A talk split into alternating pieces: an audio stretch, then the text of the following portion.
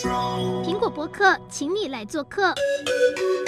大家好，我是犀利人七。这个小朋友的成长阶段呢、爸妈跟老师最烦恼的就是这个小朋友应该要怎么教才能够让他们越来越好？那么怎么样才能够呃乖一点呢？那有时候呢，可能也会苦恼，那孩子为什么会一直不断的犯错？那么该如何修正他们的错误呢？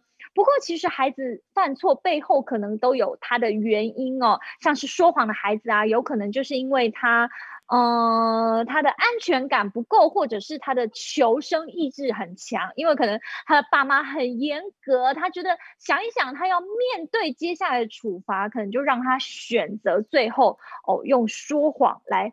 保全自己了。我们今天呢，邀请到一位温暖的老师，要来和大家聊一聊，要从老师的角度，从一个母亲的角度，我们应该要如何来引导孩子。我们今天要欢迎的呢是沈雅琪沈老师，沈老师好。嗨，大家好。好，今天非常开心哦，邀请到的沈老师，他在基隆国小任教已经超过二十年了，对不对？二十二年了，可是你看起来真的超年轻的啊，看不出来二十二年了，哇，好好久的时间了。那呃，你有在经营自己的粉丝团，沈老师 and 沈妈咪有十七万的粉丝追踪，算是很厉害的网红级的人物，算很厉害，超厉害。然后最近呢，又出了新书，对不对？对，每个孩子都是独特的礼物。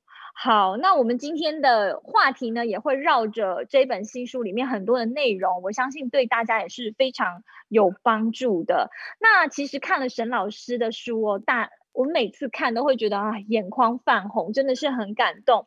因呃，特别是我觉得，因为沈老师他其实在面对孩子的时候呢，有时候我们表面上看到可能是孩子的缺点，他的错误，然后有时候我们可能在我们眼里会觉得哇，这真的就是教不来的孩子，很坏的孩子啊。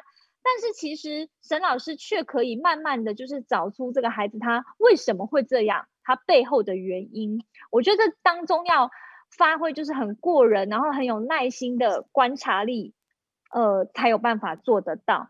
那呃，其中有一个篇章哦，让我也觉得还蛮感动的呢，是呃，说谎的孩子是因为没有安全感，在书里面。也有出现这个篇章，我那时候印象很深刻，就是你说那是你高年级的时候接到的孩子，然后中年级的老师还特别跟你说，哦，这个孩子哦，就是很会说谎，你要小心，你一定要抓得到他的，哦，好像就是说你一定要抓得到他，他，对，他才会跟你承认，有点这样子提醒你。一般来说，听到这样子都会觉得很头痛，哎，你那时候是怎么想的？天哪，班上来了这么一个很爱说谎的小孩。其实他看起来就是很无害，一个很乖巧的孩子，但是他的那个眼神跟神态跟其他的孩子不太一样，畏畏缩缩的。其实我那时候就就一直很好奇，他到底在怕什么？所以后来才发现说，哎，他很多东西其实他可能没他他只要你问他问题，那个小孩就会非常的警戒。那那一定是因为他平常可能只要他说了什么不正确，或者是觉得大人觉得那不是。正确的答案可能给他的回馈就是打骂，让他会觉得很很恐惧、很紧张这样子。所以，所以那时候我接到他以后，我发现，哎，这个小孩还蛮乖的，蛮可爱的。其实我还蛮喜欢他的，只是发现说他一直在说谎的时候，我会去想想看，哎，为什么会这样？对，嗯。那后来你接触他了之后啊，你发现是不是他的家庭的状况？是因为他有一个很严格的妈妈，对不对？所以我说，有时候说谎是出于一种求生意志。我这样讲算对吗？是是是，因为因为他有一个姐姐，他有一个姐姐非常非常的优秀。那那当一个当有手足非常非常优秀的时候，这个小孩就会被拿来当比较。那你当比较以后，你怎么样努力都没有办法跟跟上姐姐，比上姐姐，甚至连边都沾不上的时候，这个小孩可能常他就没有自信心，然后又常常会妈妈会嫌弃他，对，所以这个小孩不管做什么都会被打被骂这样子。那我我我为什么会知道？是因为我跟妈妈有联络，妈妈有来找我，然后常常跟我讨论小孩子的状况。他讲的很多在家里的状况，其实我都看不到。就是会、嗯、可能会呃会做一些奇奇怪怪的事情这样，所以这个孩子他可能很希望在妈妈上面面前可能翻不了身，可是很希望在教室里面可以得到我的喜爱，所以他在做很多事情的时候都很小心翼翼。嗯嗯嗯。结果最后呢，我觉得很特别的是沈老师的做法是什么？沈老师的做法其实是。透过改善他跟母亲之间的关系跟信任感，让他也找回来他的安全感，对不对？沈老师，你是透过就是告诉他的妈妈说，哎，其实这个孩子也许他在课业表现上不是那么的杰出，但是他可能在美术方面有一个很棒的天分。然后妈妈后来接受了之后，妈妈也看到孩子的优点，是不是这个孩子跟妈妈之间的关系就获得了改善？其实有的时候，妈妈可能会陷入一个一个胡同里面，就觉得说，为什么我一直叫他读书，然后他也不笨呢？为什么他就不努力？事实上，可能他的专长就不在这里。那妈妈就在那个牛角角尖里面一直钻，一直钻，一直钻。后来我是提醒他说，哎，这个小孩其实他在美术上面有天分。那为什么每一次跟他谈到任何事情的时候，这个孩子都畏畏缩缩的？如果这么有天分的孩子，那应该会很有。很有成就感，很有自信才对。那为什么他这个孩子会这么没有自信呢？那个妈妈吓一跳，她她去想到，对耶，这个小孩从小就很会画画，那那怎么会有可能会变成这样？就是很没有自信这样子，就是可能小时候在画画的时候是哎很很这样子，就是很开心的，很有成就的，很很很有自信的。那为什么现在变成这样？我就引导妈妈去想，然后妈妈恍然大悟说啊，对，因为。其实他们可能没有没有很重视他的画画的这个天分，反而是把所有的重心都放在他的成绩上面，让这个孩子在成绩上面得不到成就感，然后就会可能有很多事情，因为不管怎么考都考不过姐姐，所以他就会开始哎怕被处罚，他就会说谎，明明考可能五呃八九十分，他就会说我考九十六分，我考几分，然后去篡改那个分数这样子，对，那妈妈就更生气啊，你怎么可以说谎？那就把他的就是重点都放在课业啊、分数啊、说谎这上面，所以就会忽略掉他画画的这个天分。我是去提醒他，妈妈这个小孩真的很会画画，很有天分呢。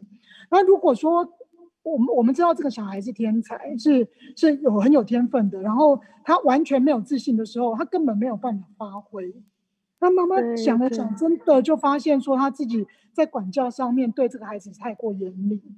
对，对啊，对啊，因为其实想想看我，我不瞒大家说，其实七亿人妻呢也是出生于爸爸妈妈都是老师的家庭，所以其实那时候小时候我爸妈真的管我也是非常严，然后到后来，而且我又是老大，到老二的时候真的有点放生，然后我说真的，我觉得大家真的都没有童年吗？我我知道我做我现在要说的是错的，但是我现在就是要告诉大家说，我现在当了父母之后，我更知道这个因果关系，因为我爸妈真的太严了，然后。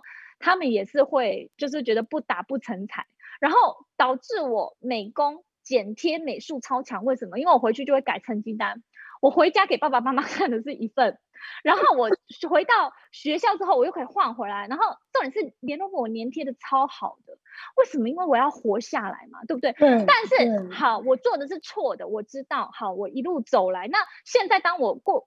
当成了爸爸妈妈的时候，我就会反思说：那我跟我孩子之间，我们到底是要存在着这样子的，就是呃阳奉阴违也好，对对，或者是很一个很紧张，他也不是他他他没有办法信任我，嗯，他没有办法把他在学校真实发生的困难，他不会的东西告诉我，他宁愿给我看一个虚假的成绩的时候，我这样接受吗？说真的，我我不愿意。所以当我有时候看到考卷可能很不理想的时候，我真的很抓狂，但是我会说，捏自己的没关系，对，宝贝啊，我们再忍耐一下，我们再多读一遍呢，好不好呢？对不对？就是有时候，因为我看到的确，我现在线上就看到蛮多，就是家长会呼应说，呃，孩子爱说谎，不爱读书。那我觉得其实说真的啦，当然这细究其中有可能有很多原因，但是我觉得大部分不外乎为什么孩子要到。不喜欢去上学，或者是说他真的那么的讨厌读书，那我们能不能帮他找出一个方法？会会不会说是真的我们对他的管教太严格了？然后你对他的科目就是每一个你就是定得很死，你就是一定要九十分哦，八十九就不行了哦，可能他现在都不打孩子了嘛，哈、哦，喜欢的卡通就没了啊，喜欢的布丁就没了，那这对他来说就真的是很二分法的，就是一个是天堂，一个是地狱，那他当然就会觉得说，那我是不是不要去学校，我不要读书就可以不用承受这些东西？那学习对他来说就不是一件快乐的事情，那这真的是我们要的吗？如果不是的话，那是不是可以？看看可以改变一下家长的做法，这样子哦。我我还有书中看到一段呢，我觉得很感动，就是沈老师有说，没有一个孩子应该要被放弃。如果这个孩子的行为让你觉得束手无策的时候呢，其实不妨换个方式，给孩子一个重新开始的机会，对不对，沈老师？其实我觉得在在学校里面，两年换一次班，两年换一次导师是好的。因为有的时候，我们我们可能在一个班级里面，跟同学跟这个老师不，就是可能关系没有那么好。那如果从一年级到六年级都同一班同一个老师的时候，这个孩子真的六年来六六年内都会有同样的遭遇。可是，哎，如果说我们上了五年级以后，他在三四年级他的状况不是很好，上了五年级以后，我让他一个有重新开始的机会。重新去认识同学，重新去去跟同学、老师相处，说不定他可以有不一样的的改变，这样子。对，嗯，所以爸妈也不用抗拒说两年换一次班哦。我碰到了一个很好的老师怎么办？我要失去他了。哎，也有可能我们又会碰到一个也很不错的老师。那如果说你觉得这两年会活在地狱当中，那至少两年后有机会翻身啦。对不对？就是。其实其实我我会觉得说，就是有很多时候家长太担心小孩子在学校的状况，其实小孩子的适应能力都很好，就是他在严格的老师底下，或者是比较宽松的老师底下，他们都有那个他们谋生的能力、求生的能 能这样子。对啊，有的时候只要只要这个老师真的不是太恶劣，或者是会让孩子到拒学的状况，其实我都觉得。呃，他们的一生会遇到很多很多的人，很多的老板，很多的同事。那如果说我们不可能帮他隔绝掉所有的坏人或所有的不不对的人，的那我们就可以让他适当的让他去适应。嗯、那真的遇到小孩子都已经到学校去会很痛苦、会拒绝的时候，真的要去想想看为什么呢？然后去帮他陪着他一起面对。嗯哼。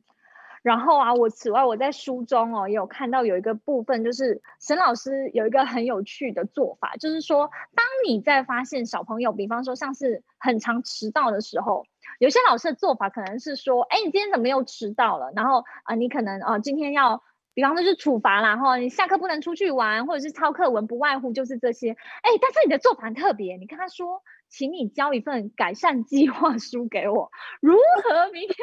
不知道，哎，为什么孩子是你是请他们交改善计划书？毕竟讲都很容易讲得到，又不一定做得到。但是你是请他们写这个，哎，其实有的时候就是就是引导他们去想想看，你为什么迟到？那你要怎么样才不要迟到？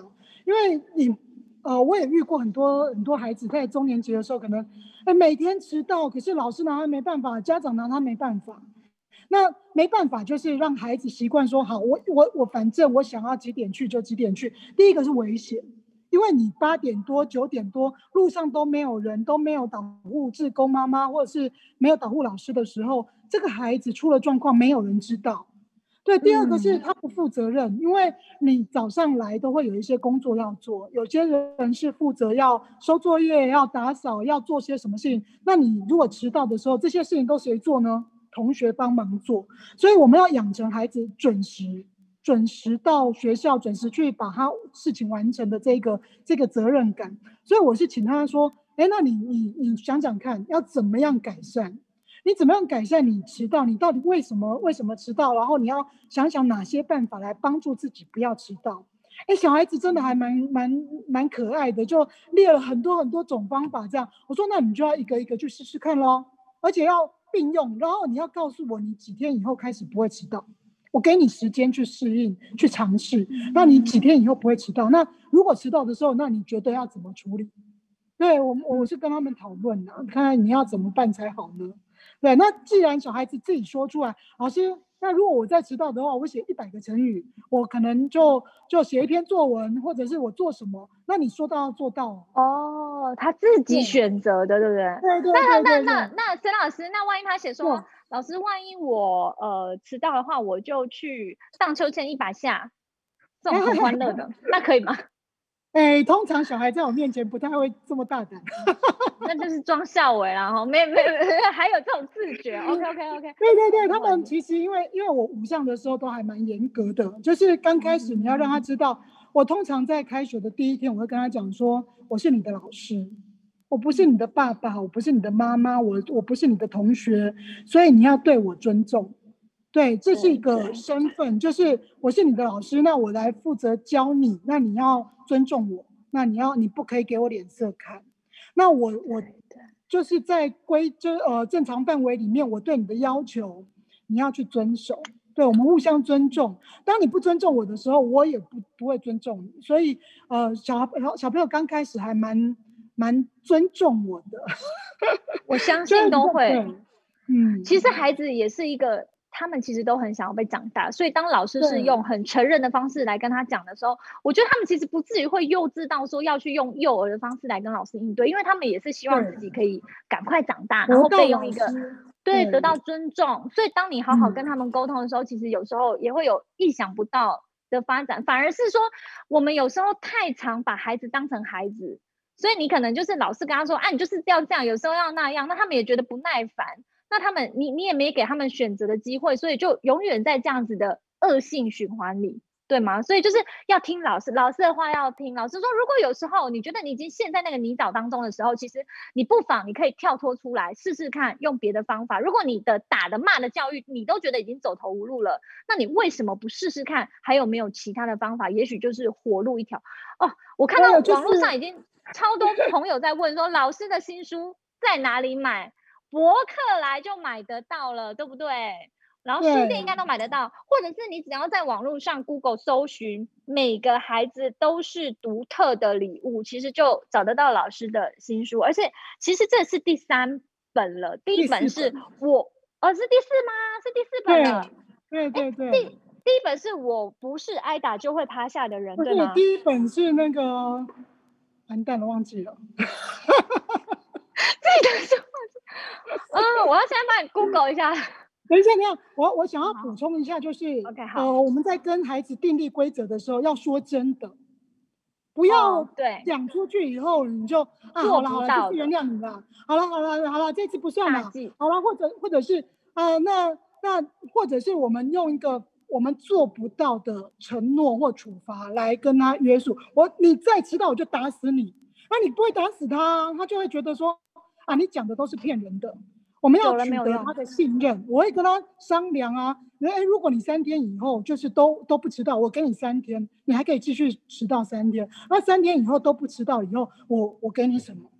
我奖励你什么？然后如果三天以后你没有做到，那你要处罚什么？我我一定会把它做到，就是我承诺他们的，我我跟他们讲好的，我一定做到。那这个孩子就会知道你不是开玩笑的，你是说真的。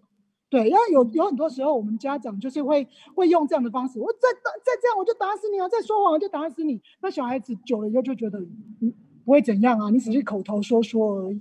对，我觉得承诺做到承诺是一件非常非常重要的事情。对，嗯，也是应该要让他们从小就知道的事情，守诺，对不对？那大人也是一种身教。其实你在教教育他们的同时，对对对对对。哎，沈老师，那我我会想请问，刚刚的是以上说的说法哦，是老师，你以老师的身份在学校做的。那如果说是在家里呀、你会用这样子的方法吗？就是请孩子想想，说你觉得什么？我觉得今天我对你的成绩不大满意的时候。你会说，我请你写一份成绩改善计划书，或者是说，哦，你都不帮忙我做家事，都没有体谅妈妈，我请你写一份。你你会用这样的方式去跟孩子做沟通吗？还是说，你如果是以家长的身份说，你想要引导孩子错误行为的时候，你通常会怎么跟他们沟通？我呃，其实因为我们家小孩现在已经有两个上高中了，我发现每一个阶段的小孩，他去跟他沟通的方式会不太一样。像国幼稚园啊、国小的时候，你可以带着他一起去好好把这件事情完成，把它做好。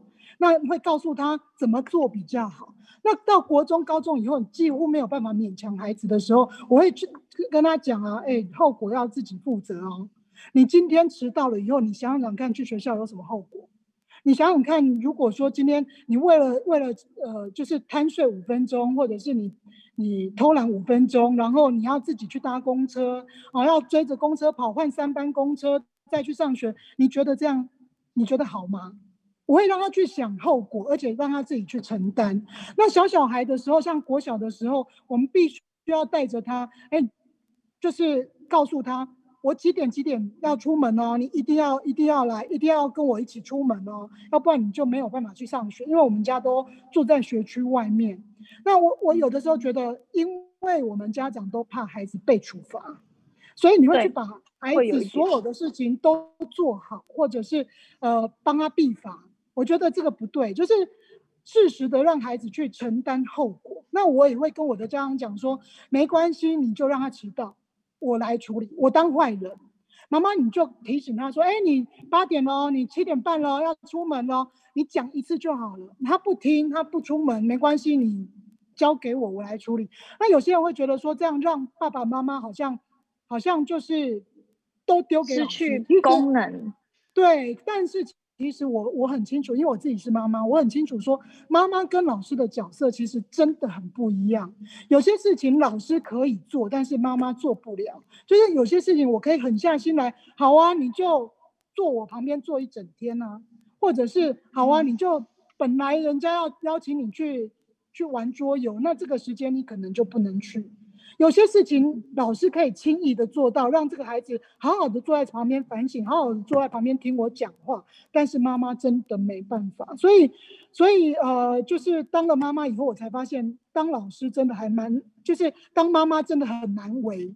那我在我在教室里面的时候，我就会把所有孩子应该要在教室里面做好的责任，全部都把它当做小孩子一定要自己去承担，而不是。没有做好就是爸爸妈妈的错，我会这样子想的。对对对，沈老师真的是一个很棒的老师。那你除了是一个老师之外啊，其实我想要提到的是，你们家其实也有一个妹妹，她算是一个特殊生，对，对不对？对对对。而我觉得她好可爱哦，就是她不管到几岁，就是你会觉得她的笑容始终都是最纯真、最可爱的，对不对？对，永远的宝贝。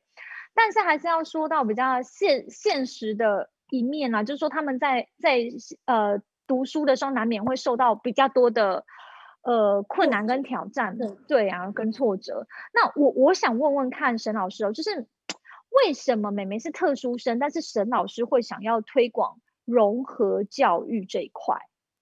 其实融合教育一直都有在做。融合教育的意思就是，我们把能够自理，然后可以听得懂指令啊，可以沟通的孩子，就虽然他可能智商比较低一点，或者是特别的孩子，我们一般老师、一般班级可以照顾的小孩，我们就把他放在班级里面。因为不管这个孩子怎么，呃，就是。以后就算不在学校了，他还是得要在一般的社会里面生存，跟一般的孩子相处。嗯、所以，如果说我们我们就可以把这些比较呃状况比较还可以的孩子，就放在一般的班级里面。其实一直都有在做。我从二十二年之前在刚刚开始在学校的时候，我们学我们班上就会安置几个特别的孩子，一直都有在做。但是有些人就会不知道那个融合教育的意义。因为他们有些老师会觉得说啊，这个小孩在我班上就是有很多的状况，我要花很多额外的时间去照顾他，或者是有些家长就会觉得啊，那个小孩都一直吵闹，或者是一直可能自闭症的孩子需要老师很多的关心，那会不会影响到我孩子的权益？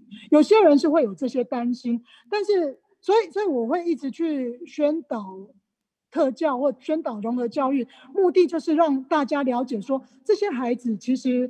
我们家妹妹生在我们家，其实我我跟我老公都是，嗯，读书算是一路都还蛮顺利的，然后两个人都很健康。那还那为什么我们会生下一个这样的小孩？其实有很多时候是几率问题，它就是一个几率。嗯、所以呃，就是也不是我们故意生的，所以就是这个对这个孩子他。生长在哪一个家庭里面，其实不是，他也没办法选择，不是谁故意的，没有办法选择的。那说不定今天在我们家有有可能隔天，或者是对、呃、什么时候是生长在，应该是说每个家庭其实都是有机会碰到的。对，对不对？也许不在我们，我们不是说是一个嗯诅咒怎么样？对，对，但是但是就是说，如果我们不关心的话，这一块的话，其实是也许未来我们的孩子或者是我们的孩子的孩子都是有机会可以碰到，因为这东西就是一个几率的问题。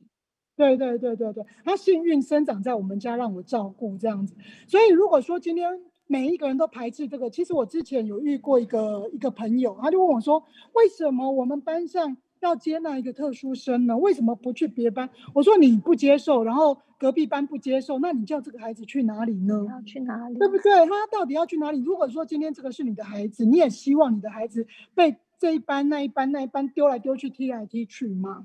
所以，呃，我们我们的孩子跟这个孩子相处可能一年两年，可是这个孩子要辛苦一辈子。所以，如果说我们趁这个机会，可以让其他的孩子去理解说，啊，他要他要好好读书是这么困难的事情，这么辛苦的事情，然后我们有这个能力可以去照顾别人，而不是让别人来照顾我们，是多么幸运，而且和我们可以有这样的机会，多多好啊！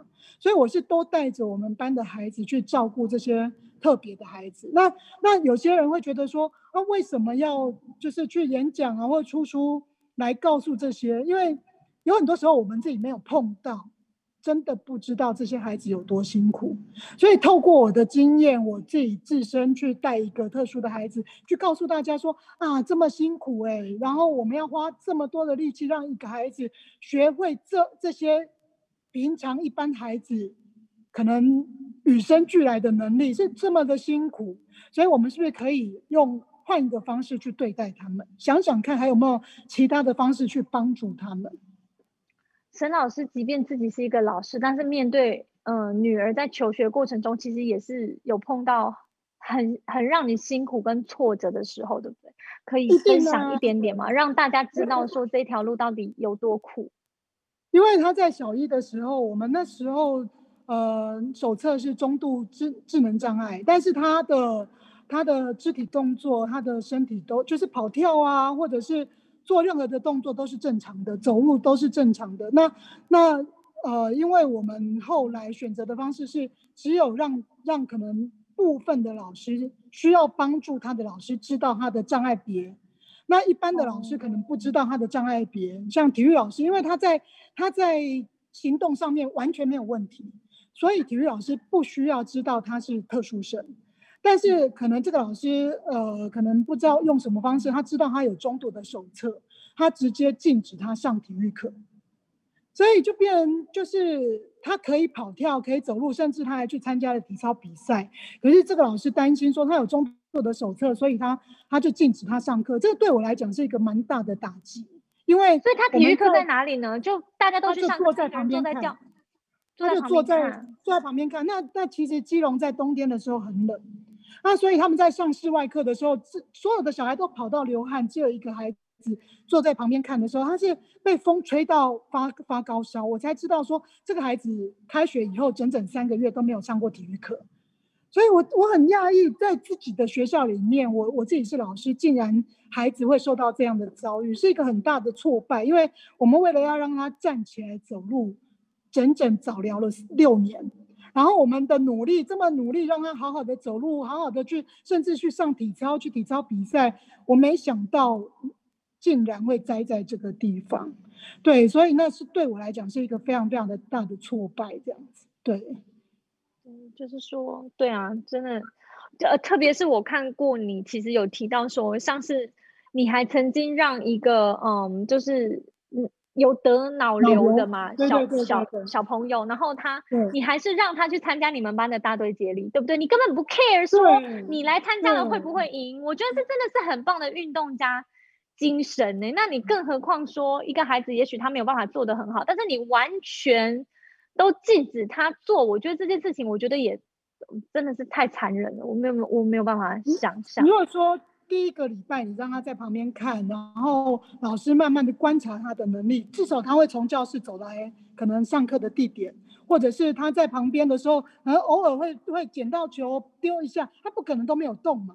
那你经过一两个礼拜去观察这个孩子以后，发现，哎，这个孩子可以走，可以跑，可以跳啊，那是不是就可以让他有一些机会，或或用各种的方法让他去参与，而不是让孩子被隔绝在外，说你就是什么都不能做，只能坐在这里。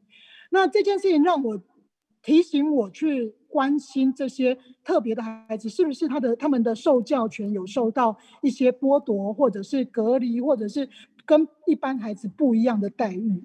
所以我会比较强调强强调这个部分。每一次去演讲的时候，都会跟大家分享那个那个脑瘤的孩子，他虽然他的行动不方便，虽然他可能跑没有没有办法跑步，但是我们推着轮椅让他参与全程，就是你可以用各种方法让。这些辛苦的孩子去参与，而不是想尽办法让他不要参加，然后让你自己得到第一名。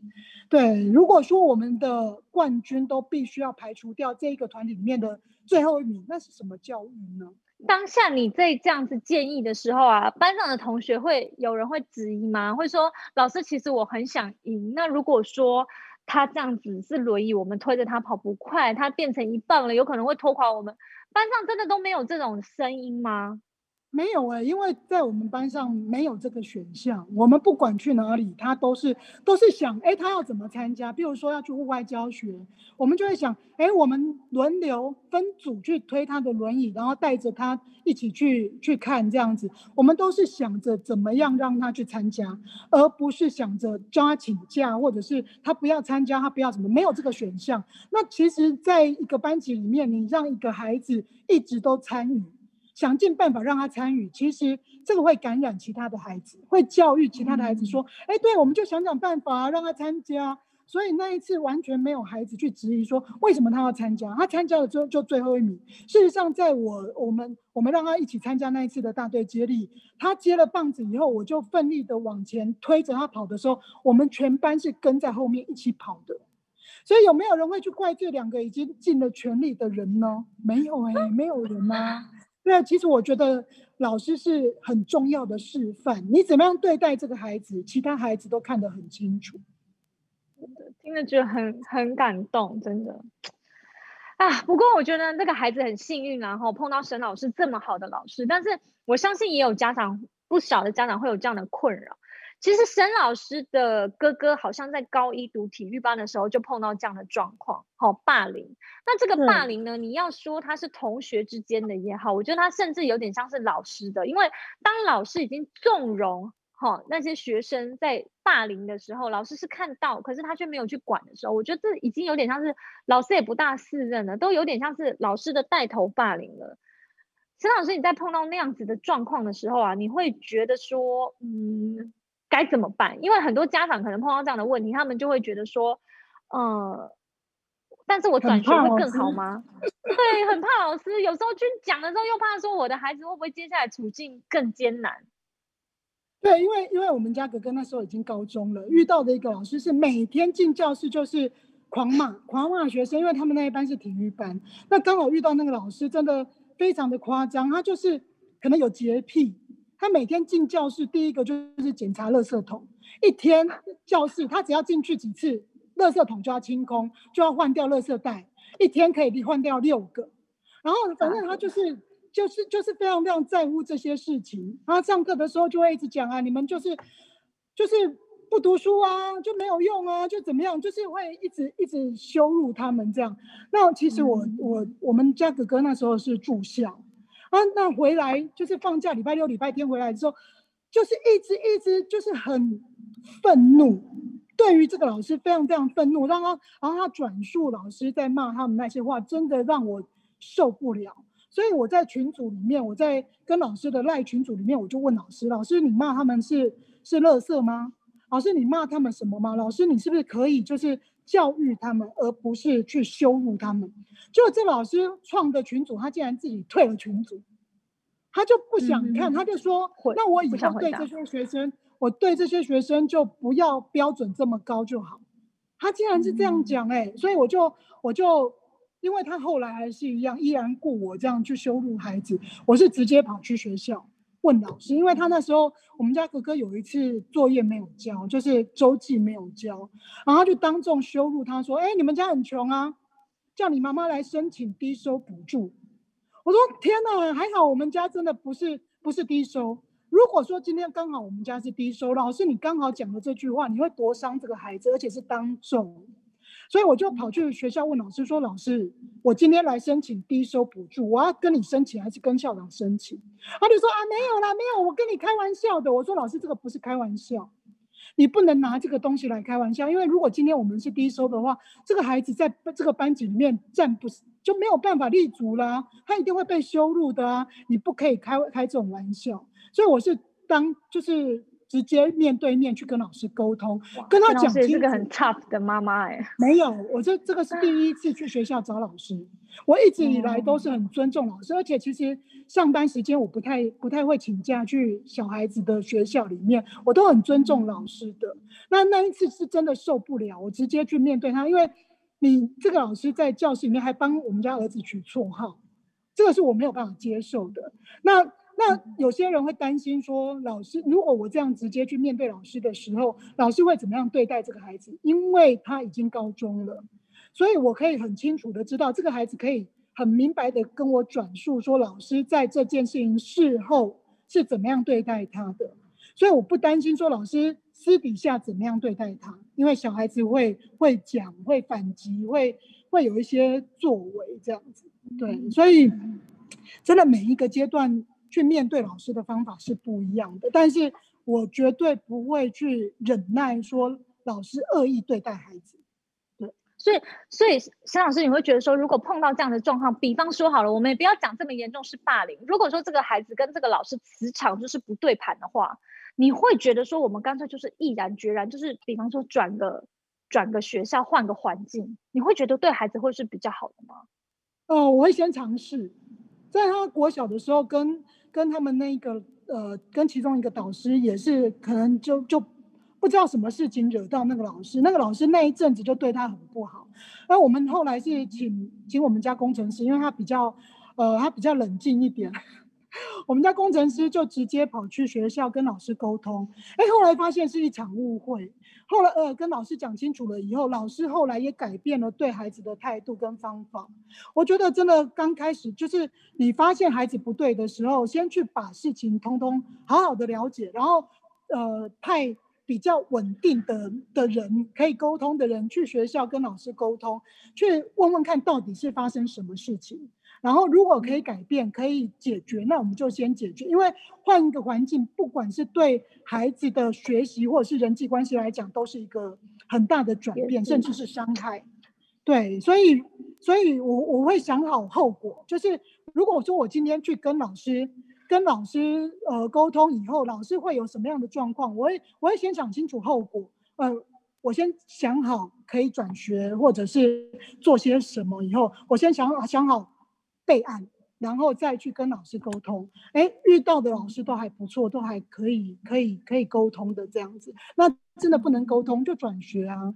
我我相我一直相信，尤其是呃这个小孩历经国中、高中转呃甚至换学校以后，呃休学休学，然后换换一个学校以后，我发现。小孩子一定有适合的地方去，有适合的老师可以带领他，所以我们都不要太焦虑跟太绝望。孩子一定有地方去，对，嗯，最最糟糕就是这样啊，就是转学啊，有什么好怕的呢？真的，不过不过有时候也是这样啦，就是说还是要。还是像沈老师讲的啦，沈老师也不是冲动，就是说啊，我觉得磁场不合，我就马上换。应该是说你也要先想想看，说你觉得你有规划哪几条路哦？当然也有很现实的环境，比方说哦。地点远不远啊？转个学校，你有没有办法接送啊？这些都是你不能意气用事的嘛。那再来就是说，毕竟换个学校，他就要换个重新适应，好，那他可能跟他原本不好的连接会断开，但是跟他原本好的连接他也会断开。比方说，像他已经有了不错的朋友啊，他也要重新再交起来，对对对，孩子来说都是一个很多新的挑战。所以，如果要做这样子的决定之前，应该是说也是要很谨慎的思考。但是如果说这整件，嗯，对，要跟孩子讨论，哦，对，也要跟孩子讨论，是不是他所需要的？对，我也会趁这一次的可能，可能就是事件去跟孩子讨论，为什么你会会会让让老师针对你？或者是你觉得你在人际关系上面有哪些地方需要改进？像我们家老二那时候在国小的时候，有一次被霸凌，就是有同学用钱，哎，谁跟跟跟这个人讲话就要罚十块，那。用这种方式，当然大家都不敢跟他说话啊。然后我就问我们家儿子说：“为什么人家会这样子讨厌你？为什么他会去做这件事？”然后就自己讲说：“嗯，有可能是我我在对别人讲话的时候口气都不太好。就是我们趁这个机会也去想想看，为什么人家会针对你？为什么人家会对你做这件事情？然后趁机会把它改掉、改变。那换了一个学校以后，哎，我重新开始，我们就不要犯同样的错误。”也是要思考一下自己、嗯、自己能够再做的更好的部分啦。不过这当然是说是家长跟孩子之间。如果是老师的话，我会觉得说，呃，面对霸凌的处理议题上的时候，我们当然还是主张不要不要检讨受害者，对不对？当然，不会。如果说是对对对，如果是私下的话，当然。其实，在班上班上如果有霸凌或者是有孩子人际关系不好的时候，我是两边都处理的，就是嗯嗯，霸凌的那些人一定是一起一起辅导啊。对，对，我会去找出原因来，问问看他们为什么这样，然后会提醒他们说，即使你不喜欢，你也不可以去攻击别人，去隔离别人，去做任何霸凌的动作。那我也会找这一个这个被霸凌的孩子来问问看，哎，你觉得为什么大不别人不喜欢你呢？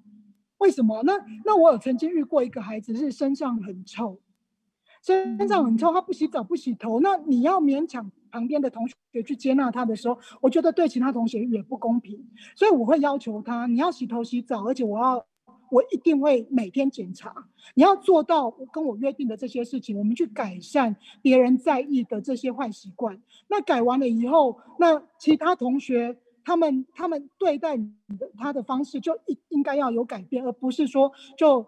很任意的，你想要怎么样对待他就怎么样对待他，就是也不是检讨，是我们去找出原因，然后两方面都要做改变。嗯嗯嗯，好，非常谢谢沈老师今天到节目中来跟大家所做的分享哦。那最后我想要分享的是呢，其实身为两个孩子的妈妈啦，吼，我也是个职业妇女，常常会觉得说，哎，有很多的焦虑啊，那育儿上可能也会有很多的低潮或者是很多的疑问。但是如果卡关的话呢，上网一查，其实很多讯息都非常方便。当然，有时候也可以多看一些专家的分享，或者是多看看书。对不对？上次沈老师的新书也可以给大家很多新的想法，刺激好不同的呃观念的转换，也许都会有一些新的做法、新的想法。那希望大家都可以找出合适自己和孩子的方法，那么也不要轻易的失望，那永远不要放弃。祝福大家，谢谢沈老师，大家再见，谢谢拜拜。拜拜。